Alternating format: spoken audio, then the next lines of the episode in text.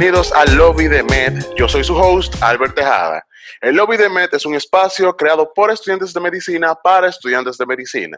En el día de hoy me encuentro acompañado de mi compañera Salma Sánchez. ¿Cómo tú estás, Salma? Estamos muy bien. ¿Y tú cómo estás? Yo me siento excelente, con calor, pero excelentemente bien. En el día de hoy, nosotros vamos a hablar de un tema demasiado importante, algo que yo siento que deberían de enseñarle a uno en el colegio, pero no lo hacen. Y es la importancia que tiene el currículum. Currículum, ¿cómo es eso? ¿Verdad? Entonces, para hablar de este tema, nosotros, nosotros quisimos invitar a un profesor y amigo de nosotros, el doctor Patsy Tavera. ¿Cómo te está, profe? profe? Bien, bien, saludos, saludos. ¿Y ustedes cómo están? Yo me encuentro excelente. Eh, estamos bien, vamos a empezar. Está bien. Patsy, mira, la primera pregunta que nosotros tenemos, la primera inquietante, nosotros tuvimos que hacer, me imagino que Salma tú también tuviste, tuvimos que hacer un currículum para presentar la, tesis. El, anteproyecto al de currículum. Entonces, yo veía muchos de los amigos míos que decían, ¿cómo es que uno crea un currículum? O sea, ¿qué tiene que tener un currículum? Bueno, ¿qué te digo? En pocas palabras, tú puedes resumir que el currículo es tu tarjeta de entrada. Por eso es la importancia del currículo, ¿sabes? Es tu presentación. Eh, muchas veces cuando tú vas a aplicar un trabajo, cuando tú vas a aplicar para una especialidad, o inclusive cuando tú vas a presentar un tema en un congreso y te piden el currículo, esa es tu carta de entrada, esa es tu presentación. Quizás la persona que está recibiendo ese documento no te ha visto, pero va a ver lo que tú tienes plasmado en ese documento. Y eso es de vital importancia para cualquier que sea profesional, no solamente el médico, profesional. Entonces, el currículo, eh, ¿cómo te digo? El currículo depende mucho cuál es el uso y hacia quién tú lo vas a dirigir. Porque tenemos entendido que dependiendo del país y dependiendo de la carrera, el currículo debe tener ciertos requisitos o cierto formato. Te voy a dar un ejemplo para que se entienda mucho más fácil. Por ejemplo, aquí en Dominicana, algo fundamental del currículo es que tenga tu imagen. Pero, por ejemplo, en Estados Unidos no se utiliza una foto tuya.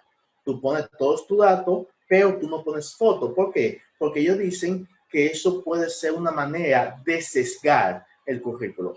Imagínate que nosotros tres vamos a concursar para la misma posición y los tres hemos puesto la fotografía.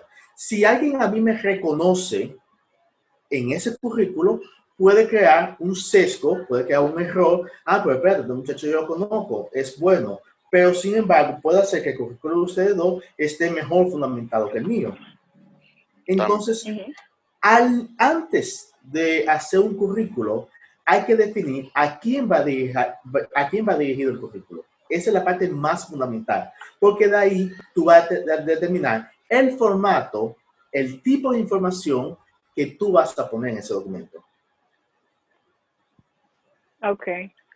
Entonces, eh, ahora que tú mencionas la información, ¿qué tipo de información es pertinente que uno ponga en el currículum? Porque yo personalmente he visto disparate puesto en currículum. Que exacto, ¿cómo uno puede resumir? Exacto, resumir como mucha gente hace muchos cursos y llena el, el currículum de cursos. ¿Cuáles serían importantes para, como para resaltar? Mira, ese fue uno de los errores que yo mismo cometí al principio, mi currículo ya yo lo he hecho como 12 veces diferente y lo he ido refinando. Por ejemplo, mucho no es sinónimo de bueno. Por eso es primero la importancia de a quién tú vas a dirigir ese currículo. Porque, por ejemplo, nosotros que somos médicos o que estamos estudiando medicina, imagínate que tú hiciste un curso de repostería. Ok, eso es bueno, te ayuda, tiene una habilidad diferente pero, por ejemplo, si usted estás concursando para una posición de médico, esa información es irrelevante. Y es un distractor, es un distractor que al final puede jugar un papel fundamental. No, tú puedes hacer muchos cursos, mucha información, pero tú vas a resumir, porque tú quieres venderte, un currículo es para tú venderte. tú eres lo mejor para esa posición. Entonces, la información que tú vas a incluir en ese documento debe ser información que le dé soporte para que la gente que esté viendo diga, ok, esta es la persona indicada para este puesto. Ok. ¿Y qué tipo de, entonces, eh, por esa misma línea, qué tipo de información es bueno como evitar? Que quizá puede hacerte más, más daño que, que bien.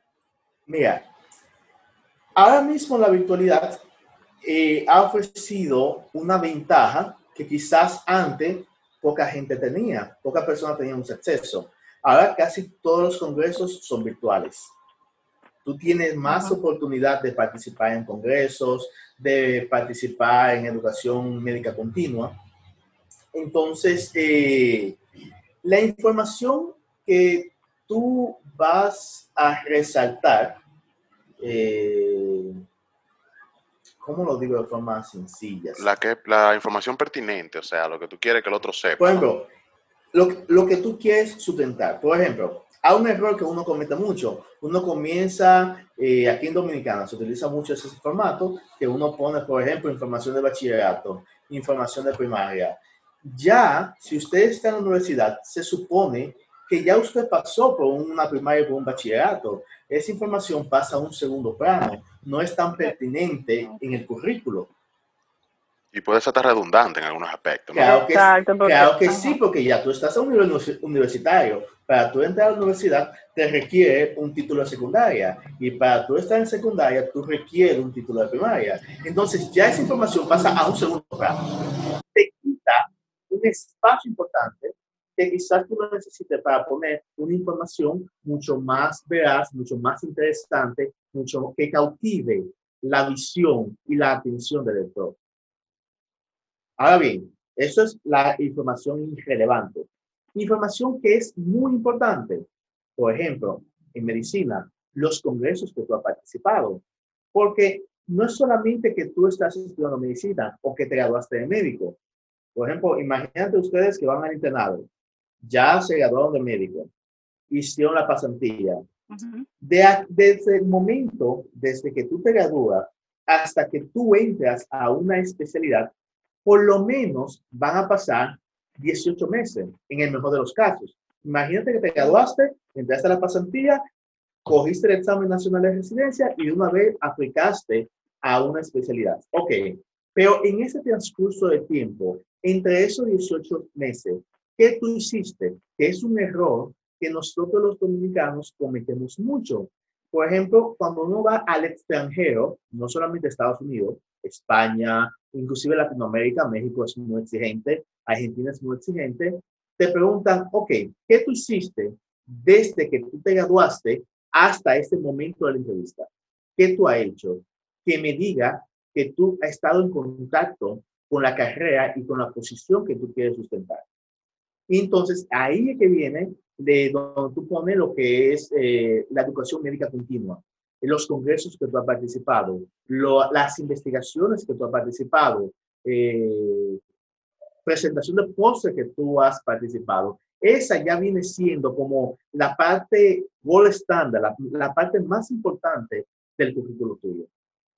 Entonces, lo que pasa es que también aquí se tiene la mala costumbre, por así decirle, de que qué tipos de congresos son pertinentes, son los adecuados poner y cuáles no. Por ejemplo, yo he visto gente que participa de una charla cualquiera en no sé, donde sea, y ya consideran que eso es válido ponerlo. Entonces, como usted bien dice, es importante limitarse solamente a congresos que traten temas que tienen que ver con el puesto o especialidad o cualquier otra cosa que uno quiera hacer, o eso depende.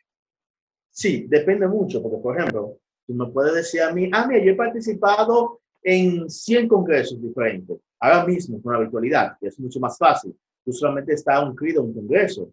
Porque tiempos atrás tú tenías que trasladarte a un hotel o a un centro de conferencia para tú participar. Hay muchísimos congresos, pero vamos al mismo punto. El espacio de tu currículo es un espacio limitado. Y eso es un punto claro que lo tengan. Porque, por ejemplo, yo he visto currículos que tienen de gente homólogas a nosotros, que no tienen mucho tiempo y tienen un currículo de 20 páginas, 10 hojas de lado y lado. Otros que tienen 5. Tú dices, no, el que tiene 20 es mejor. Puede ser que sí y puede ser que no. Todo depende de la información y la relevancia que tenga. Ah, yo participé, pues, por ejemplo, ahora hay un, hay un gran sexto que mucha gente está participando en todos los congresos que aparecen en la, la web. Ahora bien, para tu currículo y para tu resaltar, tú necesitas participar de congresos que estén avalados.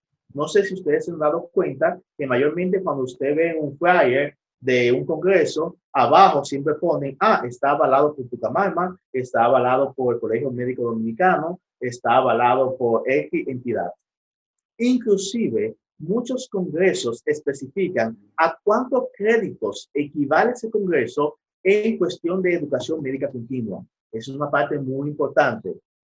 Que es un congreso que esté avalado y que eh, tenga carga eh, de créditos de educación médica continua. Eso es fundamental. Y una pregunta, ¿qué tan largo debe ser un currículum? ¿Cuánto sería lo, ideal? Lo ideal, lo ideal es al principio, vamos de nuevo, que tú enfoque hacia dónde tú vas a presentar tu currículum. Y dependiendo de las áreas, tienen como que ciertas recomendaciones. No es una ley de oro, tiene ciertas recomendaciones. Para mí, para mí, un buen currículum eh, no debe de exceder las ocho páginas y eso sería como un poquito eh, dándole un espacio amplio. Eh, ocho páginas creo que es suficiente. Y es para que no se vea saturado también la información. Claro que sí, porque en la medida que tú pones un currículo demasiado largo, eso es igual que cuando tú estás escribiendo una carta. Si la carta es muy larga y no tiene como un enfoque específico, el lector pierde el interés y automáticamente descarta tu currículo. Un ejemplo con los congresos, que eso es una ley que se utiliza casi en todos los sitios, en todos los sitios. Y es que, por ejemplo, cuando tú vas a resaltar los congresos, solamente se resaltan los congresos de los últimos tres años. Porque, y tiene lógica, pues si tú me pones, ah, un congreso que yo fui en el año 2000, hace 20 años, ese congreso fue tan importante y tan impactante que todo ese conocimiento yo lo he gastado hasta aquí. Entonces, una manera de tú filtrar la información, por ejemplo, los congresos, se pone solamente los congresos de los últimos tres o cuatro años que tú has participado. Después de ahí, eso como que sobra, porque te quita espacio para otra cosa más importante. Y también que los congresos quizá, si son muy antiguos, entonces la, la información también probablemente ya se actualizó, más en un área como claro, medicina. Claro que sí, porque la medicina ustedes son testigos de que constantemente está en cambio, está en actualización. Eh, por ejemplo, usted ve la guía de falla cardíaca de Nueva York y esa guía ha cambiado muchísimo en los últimos 10 años y así pasa todo en medicina. No, y por ejemplo, mira, por ejemplo, el estatus en el que se encuentra el mundo ahora y la ciencia y la medicina con esto de la pandemia. No sé si usted se acuerda en el First Aid. Creo que el First Aid de este año para el coronavirus solamente tiene un parrafito. Sí. Imagínense ahora que con, lo, con lo que la diferencia de un año para otro, ahora hay capítulos que pueden haber de eso. Claro que sí. Inclusive, por ejemplo, el CS, que él tiene que decir, ya todo, y no, y no solamente Estados Unidos, España, y aquí mismo, el examen, yo espero que el examen del año que viene va a tratar muchísimo pacientes control de COVID. ¿Por qué? Porque eso es lo que el mundo está viviendo, está sumergido en ese tema. Y ya de ahora en adelante, eso es un capítulo nuevo en medicina. Y cualquier persona que vaya a coger un examen eh, nacional o internacional debe de esperar que le van a dar el COVID. Pasó lo mismo cuando comenzó el dengue, aquí en los años 96 a 2000, que ya el dengue se volvió como que un must to go en todos los exámenes. Así mismo va a pasar con el COVID-19. Pero volviendo al tema inicial, yo te quiero hacer una pregunta que es una duda que hasta yo tengo, no sé si Salma también la tiene. Cuando tú haces tu currículum, ¿verdad? Y lo ideal es que tú tengas tu nombre en un diseño un poco más presentable, porque no sé si, ¿qué tú opinas de su currículum? Que son plain blanco así. y la letra Calibri, Calibri 14. Yo considero, yo considero que se ve un poco más estético si uno utiliza un template o un diseño. Word tiene muchísimo, por si alguno de ustedes está interesado en chequearlo. O Canvas también. Canvas también, cualquiera. Pero mi pregunta es la siguiente. Uno sigue la siguiente estructura. El nombre de uno, aquí, como tú mencionaste bien, se utiliza la fotografía, pero el objetivo. ¿Qué debe de poner un médico, un médico joven como tú, yo, Salma y muchos de los que están escuchando aquí? ¿Qué uno debe de tener como objetivo en su currículum? El objetivo tuyo, como su nombre lo dice, ¿sabes? ¿Cuál es tu objetivo como, como un ente social? ¿Cómo tú vas a servir a la sociedad? Un ejemplo eh, que yo puse eh, hace tiempo en una de las versiones de mi currículo, porque cosa, tengo diferentes versiones de mi currículo. Por ejemplo, el objetivo general, me imagino que de todo médico joven, debe ser insertar los conocimientos y habilidades como útiles a la sociedad, integrándose como un ente activo y eficiente al medio laboral, ofreciendo así un servicio a la nación y una atención en salud integral de la más alta calidad. ¿Sabes? Eso como que dice un en sentido general, que engloba, porque tú como médico, ¿tú qué haces? Tú quieres ser un buen médico, que tú vas a salvar a tu paciente y va a estar actualizado. Ese es como un resumen de un buen objetivo. Entonces, continuando el currículum, pues yo quiero como desglosar un poco más el currículum así, por las partes individuales, por si alguien que no está escuchando no tiene la más mínima idea y que sea útil también, ¿verdad? Porque para eso estamos. Claro que sí. Mira, por ejemplo, eh, vamos a comenzar desde cero. ¿Cómo yo hago una planilla de un currículo? Lo primero que va es tu información, tu nombre, eh, en este datos caso, personales. Eh, datos personales como la cédula, dirección, teléfono y correo electrónico. Ya inclusive en otros países se está incluyendo las, eh, los medios sociales, los medios sociales. Por eso es muy importante, desde que usted esté en la universidad, debe tener cuidado con lo que usted publica porque eso también puede ser un filtro en su currículo, porque con su nombre eh, una compañía puede ir a, a, su red social a ver qué usted publica, a ver si lo que dice Eso su currículo, mucho. Claro que sí, a ver si lo que usted está escribiendo, está plasmando en su currículo, va acorde a su estilo de vida. Entonces, después de la información eh, básica, viene lo que es el objetivo suyo, el objetivo personal. Se utiliza mucho que después del objetivo viene lo que son las habilidades y las cualidades que usted tiene como persona. Dígase ser puntual, ser responsable, buen trabajo en equipo, dispuesto, buen manejo de situaciones de estrés, buen manejo de grupos, etc. Esas son como que las habilidades que usted lo resalta, a diferencia de otra persona. Después de ahí viene siendo lo que es la experiencia laboral. La experiencia laboral, usted va a poner los trabajos que usted ha participado. Eh, no sé, la fecha es muy importante. Por ejemplo, el esquema ya viene a decirlo así. Usted pone el sitio donde usted trabajó. Abajo viene siendo eh, la ubicación, por ejemplo, Santiago de los Caballeros. Y debajo usted pone el rango o la posición que usted ocupaba. Entonces, al lado, eh, mayormente el currículo se trabaja como si fuera en, en una tabla con columnas y filas. Entonces, la última fila va a la fecha con el mes y el año solamente. Y si ya usted ha concluido esa etapa, usted pone el mes que inició y el año y el mes y el año de finalización. Disculpe, Paxis. Eh, una pregunta en relación a, la experiencia laboral. En el caso de nosotros los médicos, este, cuando uno hace, por ejemplo, la pasantía y, y lo de, internado. ¿Eso sería eh, pertinente incluirlo ahí? ¿Se puede, se debería, no se debería? Y en el caso de nosotros que, por ejemplo, que la experiencia laboral que tenemos, que tenemos algunos es mínima. O sea. Exacto. Y si también lo hizo fuera, quizá quiera incluirlo eh, si está buscando trabajo en, en, otro lugar. Claro que sí, claro que sí. Mira, por ejemplo, eh, el currículo es algo vivo de un segundito. Ok, escúchame que se me desconectó el audífono. No hay problema. El currículo es algo vivo. El currículo es algo que tú vas modificando según los objetivos que tú vas alcanzando como profesional. A un inicio, Ustedes que son internos, claro que sí. Ustedes van a ir poniendo las rotaciones y el tiempo que ustedes duraron como rotación, porque esa parte es muy relevante hasta que usted entre a la especialidad. Después que usted entre a la especialidad, ya esa información se va sustituyendo por otras más actualizadas. Pero sí, las rotaciones se ponen, inclusive se pone la ubicación y el hospital que usted lo hizo. ¿Por qué? Porque si yo, por ejemplo, tú un médico joven que te, te acabas de graduar y yo soy un empleador en un centro de salud y yo quiero ver tu yo quiero saber de mano de aquella persona que fue jefe tuyo, fue superior tuyo, yo puedo decir, a mí, él rotó en el hospital de Cienfuegos o en el hospital de Bajo Libertad. Eh, déjeme yo contactar a una persona allá para que me dé referencia suya de cómo fue su trabajo. Porque, por ejemplo, cuando uno se gradúa, al principio, la experiencia es meramente las rotaciones que uno ha hecho en los hospitales y esa información sí es relevante. Ok.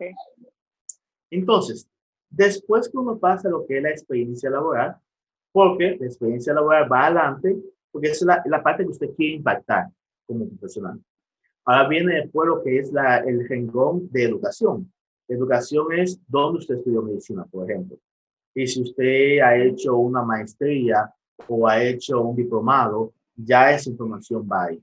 Como le dije, oh. ya la parte de bachillerato y esa parte queda a un segundo plano, un tercer plano, porque no es relevante. Exacto. Entonces, eh, extracurricular, entonces, Pasi, perdón que te interrumpa. ¿Perdón?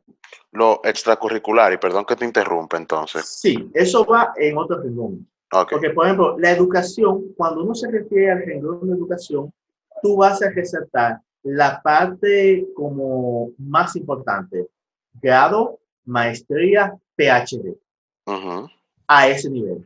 Ya los cursos que refuerzan tu carrera van en otro renglón. Yo estoy desglosando más o menos un esquema general del, del CV eh, que se utiliza hoy en día. Después que pasamos el rango de educación, que ahí va lo que es el grado, maestría y PhD. Viene entonces lo que es el otro renglón, que es otros datos y cursos. Cosas que no son de tan impactante como un grado, una maestría, pero que le va a reforzar, le, va, le vale la pena y va a complementar esa posición que usted quiere alcanzar. Por ejemplo, ahí vienen con los idiomas, cursos de idioma. En los datos y cursos, usted pone idioma. Eh, ¿Qué idioma usted domina?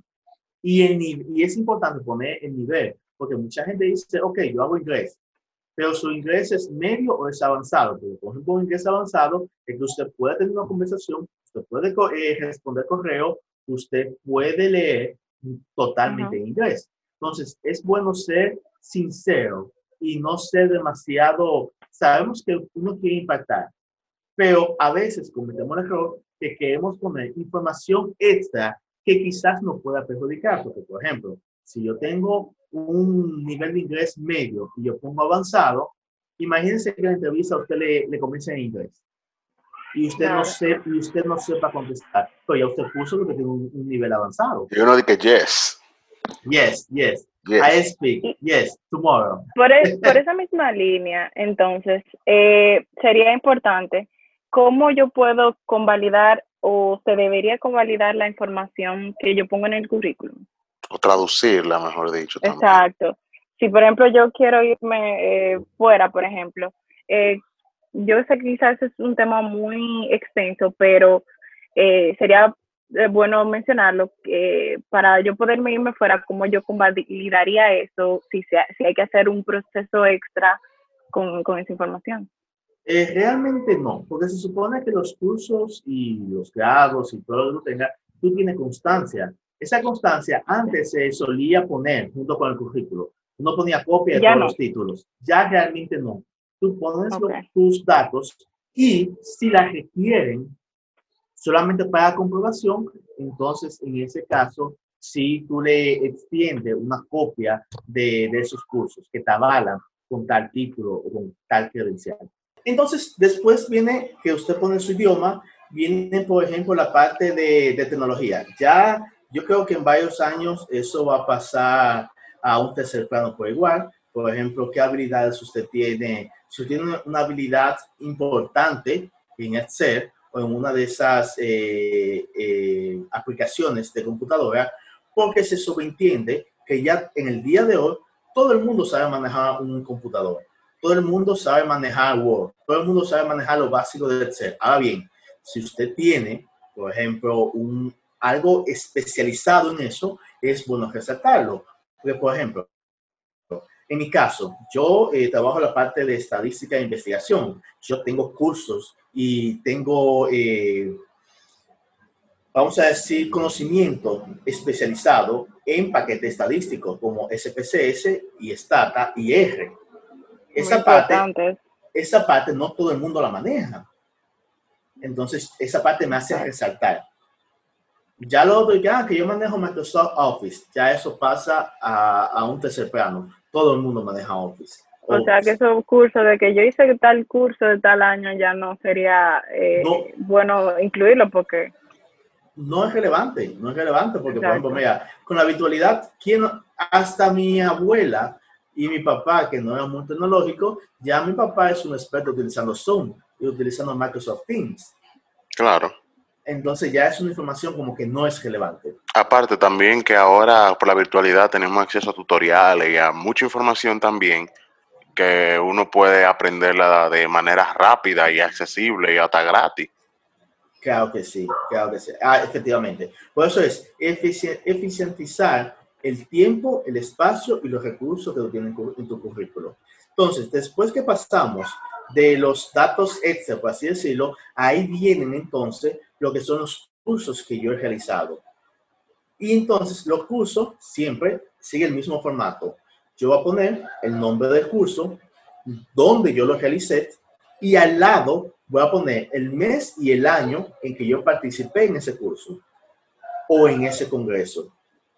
Y muy importante, muy importante recordar que es bueno poner los últimos cinco años. Pues, por ejemplo, yo desde que me, gradué aquí, yo he participado, sin mentir y sin exagerar, yo he participado en más de 20 congresos, he hecho más de 10 diplomados, eh, he hecho a nivel de maestría, pero si ustedes ven mi currículo, yo solamente tengo, bueno, lo tengo abierto acá, tengo 1, 2, 3, 4, 5, 6, 7, 8, 9, 10. Tengo 10 cursos, que son los, los cursos y, las, y la, la parte que yo he trabajado que me resalta, que crea impacto en el lector. He participado más de 40, pero solamente tengo los 10 menos de 5 años y que sean de mayor impacto. Claro. O sea que cada, cada año sería bueno siempre tener su currículum actualizado. Claro que sí. Es, eso tú lo vas modificando en la medida que tú vayas alcanzando objetivos en tu día a día. Después de los cursos viene lo que es la parte de voluntariado. Aquí no se ha creado mucho la cultura de voluntariado, pero eh, a nivel internacional es una parte muy, muy importante. Eh, como eso, eso resalta como tu compromiso con la sociedad. Así, es que se ve, así es que se ve en el currículo. Y por eso ustedes ven que en Estados Unidos, los europeos que vienen aquí al país o que van a otros países a hacer trabajo voluntariado, a ellos les gusta eso, pero eso también le da un pros a su currículo. Porque eso da de notar tu calidad de vida eh, y tu estilo de vida como ser humano, tu aporte a la sociedad. Claro. Entonces, Patsy, para ir terminando más o menos, ¿qué es lo último que tú consideras pertinente que debe tener la estructura de un del currículum? Lo último, las publicaciones. Ya en el esquema terminando, las publicaciones. ¿Qué tú has hecho? de investigaciones y ese tipo de cosas. Investigaciones, y no solamente investigaciones, es un error que hemos cometido, no cometido, sino que no se ha desarrollado esa cultura. Por ejemplo, yo siempre he criticado que los, ustedes como en la Escuela de Medicina ya tienen la oportunidad y la herramienta de salir con un currículo eh, muy competente, muy competente, inclusive uno de los más competentes a nivel nacional. ¿Por qué? Porque la universidad siempre se le está exigiendo eh, que hay proyectos de una presentación de póster, que hay proyectos tanto en fisio, en morfo, en investigación. Ustedes presentan póster, ustedes hacen exposiciones y hacen review de temas. Ahora bien, si quizás se hace con una calidad que se pueda eh, eh, proyectar en una revista, por ejemplo, hay muchas revistas nacionales eh, y latinoamericanas, que esas, esas revisiones de temas que ustedes hacen, si la hacen con cierta estructura y con cierta calidad, usted puede someterla a esa, a esa revista y eso se le va sumando a su currículum. Una pregunta, ¿puedo yo poner mi tesis como investigación o tiene que pasar por el proceso debido de, de investigación? Tiene que pasar con el proceso de investigación. Por ejemplo, yo siempre le digo a los jóvenes, le digo a ustedes, traten de que la tesis de ustedes tengan calidad. ¿Por qué? Mira, le adelanto algo. Ya posiblemente para el año que viene, eh, la revista Análisis de Medicina ya va a estar indexada. Indexada significa que tiene reconocimiento tanto nacional como eh, internacional. Entonces, si se hace una tesis de buena calidad, usted podría publicarla, someterla a análisis de medicina, porque acuérdense, cuando usted hace una tesis, parte de, la, de, la, de los derechos son reservados a tu pero se puede gestionar el permiso para someterla a otra revista que no sea exclusivamente análisis de medicina. Y eso ya se hace por los canales de la UTAI y de la biblioteca. Creo que es un tema interesante que puede ser discutido en otro podcast incluso. Sí, sí. Y es un tema bien largo que podríamos trabajarlo, por ejemplo, esa parte de cómo yo ir trabajando durante la carrera y después de la carrera, cómo yo voy haciendo mi currículo atractivo porque tenemos mucho potencial, pero desgraciadamente no lo aprovechamos, no lo aprovechamos. Mira, con todo el trabajo que ustedes han hecho hasta antes de entrar al internado, si se tiene cierto formato y cierta calidad, ustedes por lo menos saldrían, aparte de la tesis, con cuatro publicaciones más. Eso, eso es algo muy interesante. Patsy, nosotros te queremos agradecer por tu tiempo y por habernos acompañado en el día de hoy. Salma, ¿algo más que tú quieras decir? Eh, creo que eso es todo. Recordar siempre que para la, la tesis sería bueno que siempre revisen las faltas ortográficas, eh, que tenga todos, eh, no tenga errores, porque eso es importante, y que si le van a incluir una foto, que sea la adecuada para, para buscar un trabajo. Eso sería todo. Sí, sí, y los plagios. Muchísimas gracias. A mí solamente me queda agradecerle a ambos por acompañarnos. Recuerden que este espacio es de ustedes. Si tienen alguna sugerencia, escríbanos a nuestro Instagram, arroba admetpucmm. Y muchísimas gracias por escucharnos. Bye. Bye.